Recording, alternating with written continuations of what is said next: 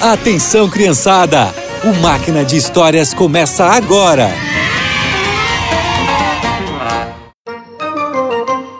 Olá, crianças! A história de hoje é sobre o homem mais forte do mundo, mas também foi fraco. Como isso é possível? Por 40 anos, o povo de Israel sofreu nas mãos dos filisteus. O Senhor teve compaixão deles e escolheu um homem para libertá-los. O nome dele era Sansão. Um anjo foi até a casa de Manoá e contou o plano de Deus para o jovem casal. Vocês terão um filho. Ele será juiz de Israel e libertará o povo dos filisteus. Ele será consagrado a Deus, por isso deve cumprir três promessas: nunca beber vinho, nunca tocar em coisas mortas e nunca cortar o cabelo. Sansão nasceu e cresceu ouvindo sobre o plano de Deus para ele. Mas quando se tornou um adulto, não quis seguir o plano de Deus. Ele não se importava com as promessas que devia cumprir. Meu filho, você tem um compromisso com Deus. Por favor, honre a sua promessa. Ah, mãe, isso tudo é bobagem. Não preciso fazer nada disso. Eu sou mais forte que todos os israelitas e filisteus juntos. Ouça sua mãe, Sansão. Deus te escolheu para ser diferente. Eu tô cansado dessa conversa.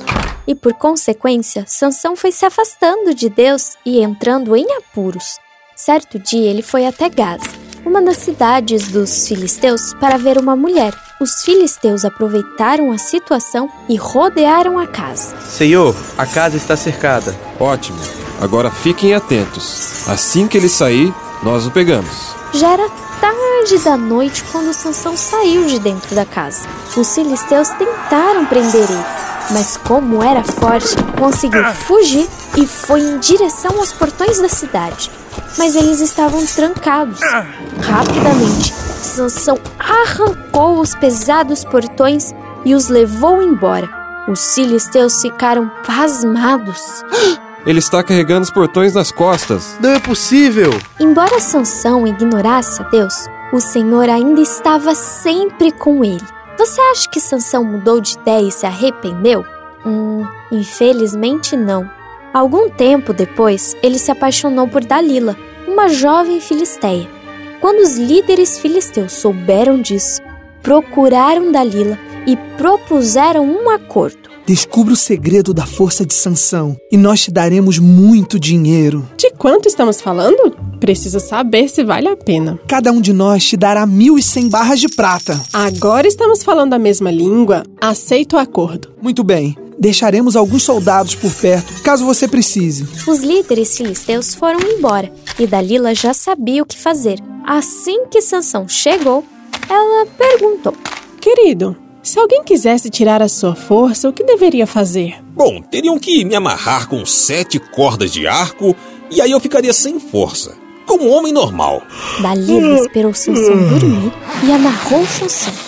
Ela chamou os soldados e gritou: Sansão, Sansão, acorde, os filisteus estão vindo. Sansão levantou depressa e arrebentou as sete cordas de arco. Dalila ficou irritada, mas tentou outra vez. Você mentiu e riu de mim.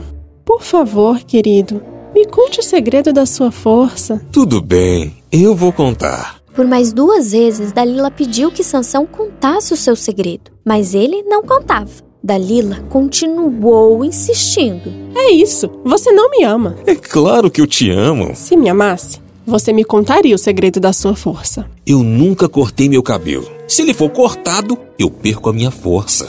Ah, não! Sansão contou o segredo para Dalila.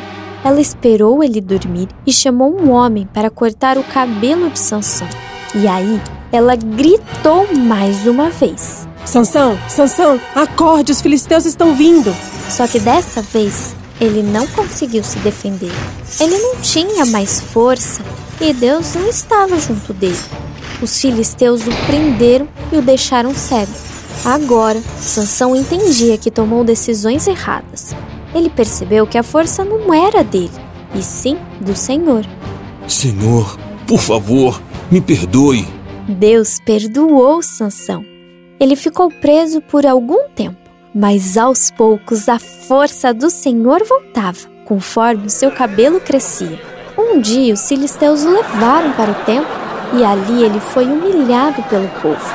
Sansão pediu que o levassem até as duas colunas centrais do templo e ali ele orou. Meu Deus, por favor, me fortalece mais uma vez. Então Sansão forçou as colunas. O Senhor novamente lhe deu forças. As colunas cederam e o templo caiu. Por meio de Deus, Sansão derrotou os filisteus. A história de Sansão é bem triste, pois ele escolheu ir contra o plano de Deus. Mas no final, ela é cheia de esperança, pois mostra que Deus está sempre disposto a nos perdoar. E por hoje é só. Você tenha um excelente dia e nos encontramos no próximo Máquina de Histórias.